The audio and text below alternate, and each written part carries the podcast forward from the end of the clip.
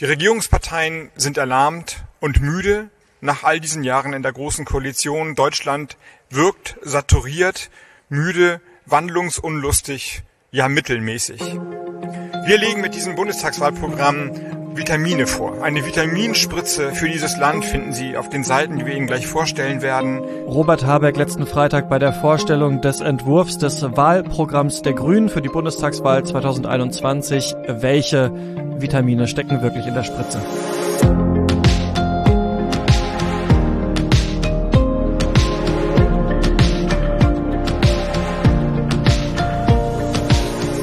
Ihr hört das Klima-Update, den Nachrichtenpodcast von Klimareporter. Schon wieder liegt eine, ich sage mal, sehr strapaziöse Woche hinter uns. Osterlockdown, doch kein Osterlockdown.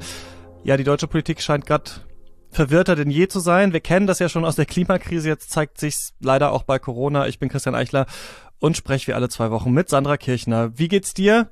Und bist du langsam auch ein bisschen durch? Ja, Christian, hallo. Da sprichst du was an. Ähm, ich bin ein bisschen ärgerlich über dieses ganze Hin und Her und will eigentlich ein bisschen mehr Stringenz in der Politik haben.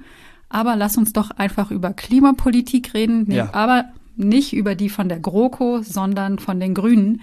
Die haben Ende letzter Woche nämlich ihr Wahlprogramm für die Bundestagswahl vorgestellt.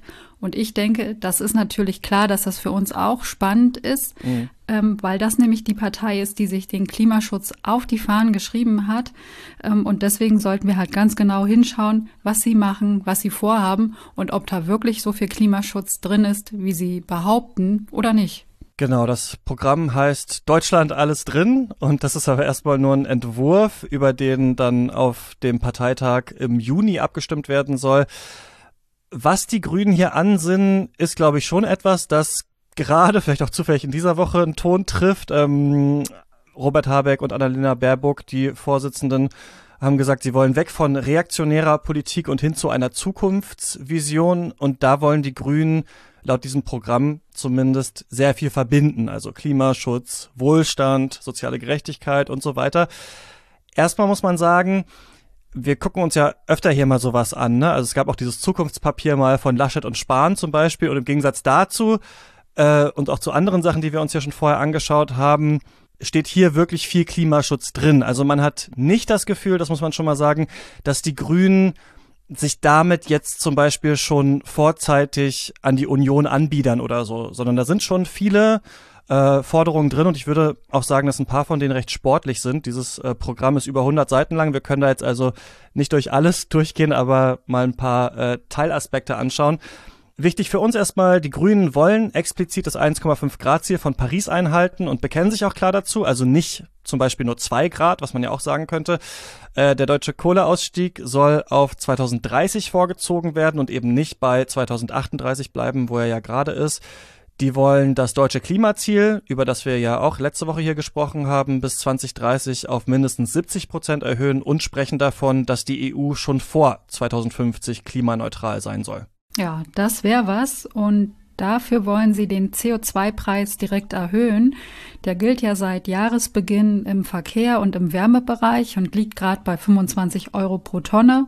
Und die Grünen wollen den 2023 auf 60 Euro pro Tonne anheben. Dafür gab es Kritik, unter anderem von Fridays for Future, weil die meinen, dass das halt noch zu niedrig sei.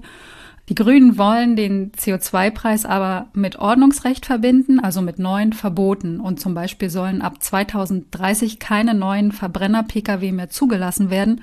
Und das dürfte die deutsche Autoindustrie ziemlich unter Druck setzen. Was ich persönlich recht spannend finde, die Grünen wollen, dass den Bürgerinnen und Bürgern das Geld, das durch den CO2-Preis eingenommen wird, durch ein Energiegeld wieder ausgezahlt wird, sodass eben jede und jeder dann merkt, dass Klimaschutz ihm oder ihr eben auch ganz privat zugutekommt. Außerdem soll die EEG-Umlage sinken, äh, Hartz IV soll einer Garantiesicherung ohne Sanktionen weichen und die Grünen wollen den Spitzensteuersatz erhöhen und damit wollen sie dann das Geld zusammenkriegen, um jedes Jahr 50 Milliarden Euro in die Infrastruktur zu stecken, also in schnelleres Internet, in Ladesäulen, Ausbau der Bahn und so weiter. Das scheint mir auch eine Reaktion darauf zu sein, dass es ja immer diese Kritik gibt, dass Klimaschutz eben nicht von den Ärmsten finanziert mhm. werden darf. Aber es wirkt eben auch sehr sportlich. Also das ist mit großer Sicherheit ein Punkt, den eben vor allem CDU und FDP, denke ich mal, im Wahlkampf sehr hart kritisieren werden. Genau, damit kann man rechnen. Ähm, auf der anderen Seite wollen die Grünen ja ein bisschen weg vom Image der Verbotspartei. Aber wie gesagt, es wird auf jeden Fall Verbote geben. Zum Beispiel ein Tempolimit von 130 Stundenkilometern auf der Autobahn. Das ist ein recht umkämpftes Thema, womit sich die Grünen konträr zu der CDU aufstellen wollen. Äh, Im Großen und Ganzen geht es dem Grünen schon auch um Wirtschaftswachstum. Da wird auch nicht dran gerüttelt.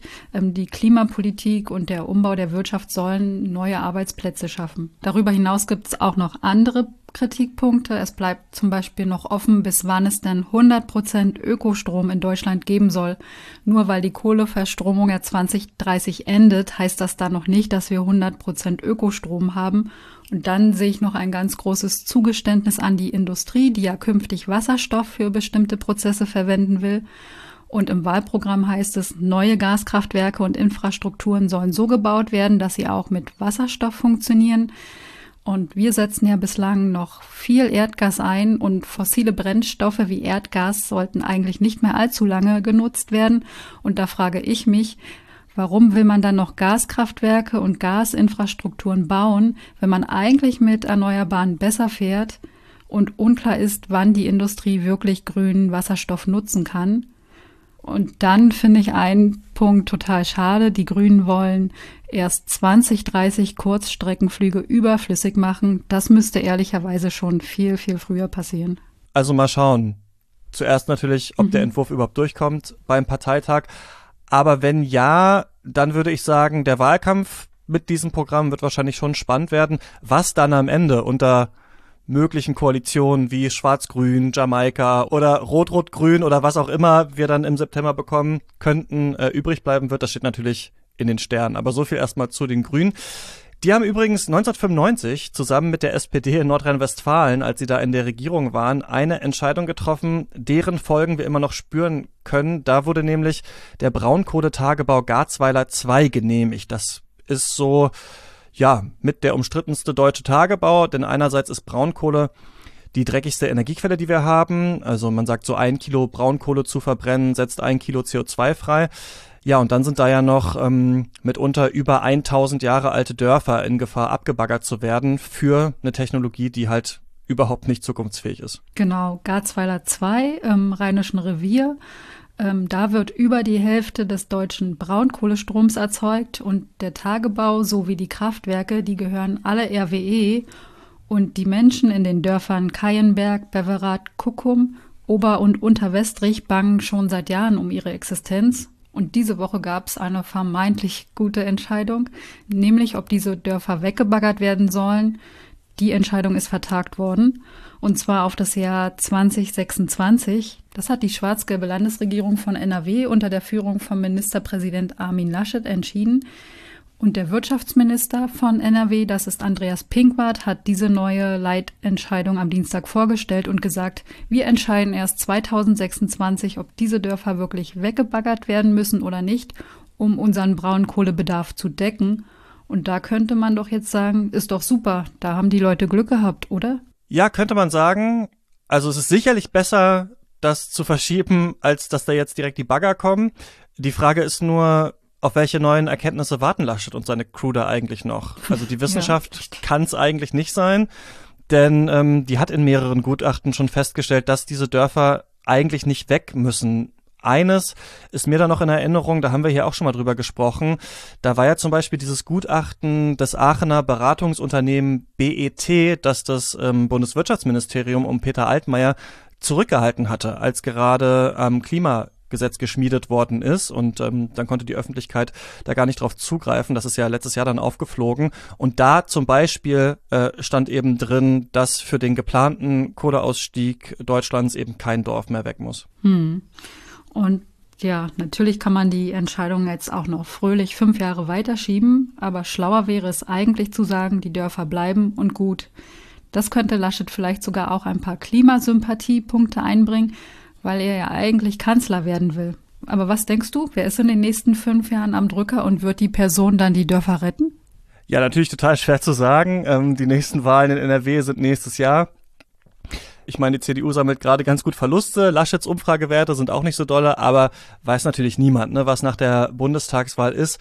Fakt ist aber, in fünf Jahren sind wir ja also hoffentlich, sicherlich schon weiter im Kohleausstieg. Und ich glaube ganz persönlich, dass dieses Wegbaggern der Öffentlichkeit dann einfach nicht mehr richtig zu vermitteln ist. Also das wollen ja jetzt schon viele nicht.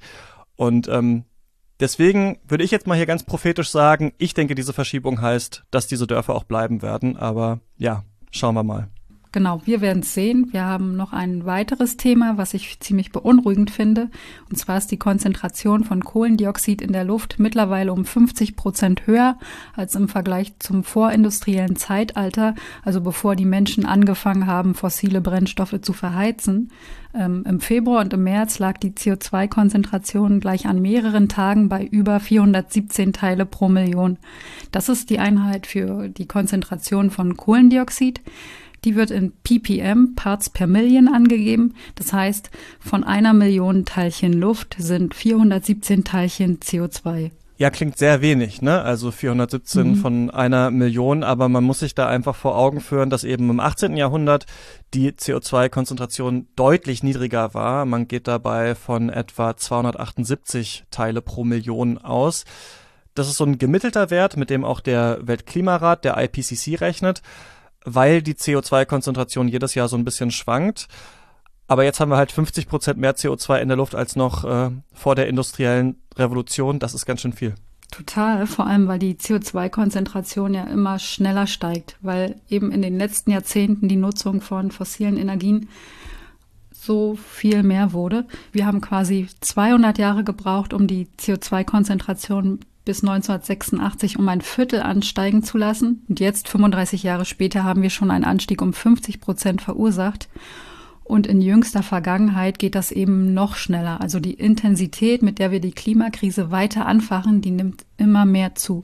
Ja, und daran haben jetzt auch die Versprechen von vielen Regierungen für mehr Klimaschutz eben wenig geändert. Ähm, denn die Emissionen, die die Menschen weltweit ausgestoßen haben, die wachsen eben von Jahr zu Jahr, obwohl sie eigentlich richtig schnell sinken müssten. Ähm, haben wir ja auch schon oft drüber gesprochen. Auch Corona mhm. hat daran nicht so viel geändert. Und man geht davon aus, dass das CO2 das in die Luft geblasen wird, über 100 Jahre lang wirkt. Also das ist so ein bisschen vereinfacht dargestellt, aber das CO2, das heute ausgestoßen wird, das wird die Klimakrise eben auch über die nächsten Jahrzehnte noch weiter anheizen und das ist ziemlich beunruhigend. Hm, Finde ich auch. Besonders, weil ein Teil der CO2-Emissionen von den Ozeanen aufgenommen wird.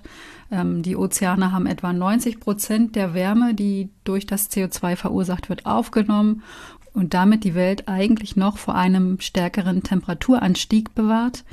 Die Folgen werden über hunderte Jahre zu spüren sein, weil der Ozean ein langes Gedächtnis hat. Das hat der Generalsekretär der Weltwetterorganisation Petteri Tallas Anfang der Woche gesagt.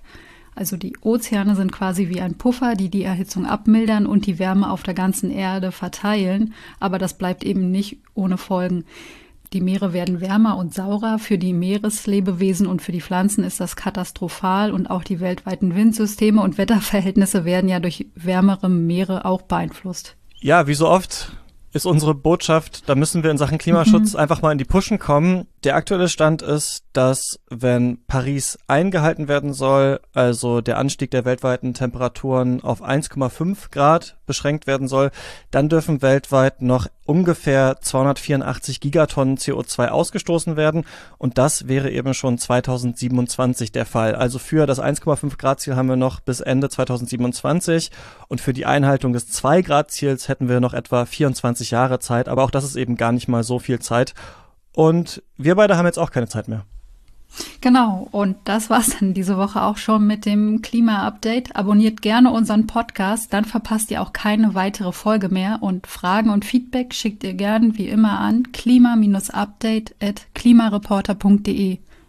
Und an dieser Stelle danken wir wie immer den Menschen, die das Klima-Update in dieser Woche mit einer Spende unterstützt haben. Das waren Johannes Bahre, Stefan Geisler und Markus Corneli. Dankeschön und bis nächste Woche. Bis bald.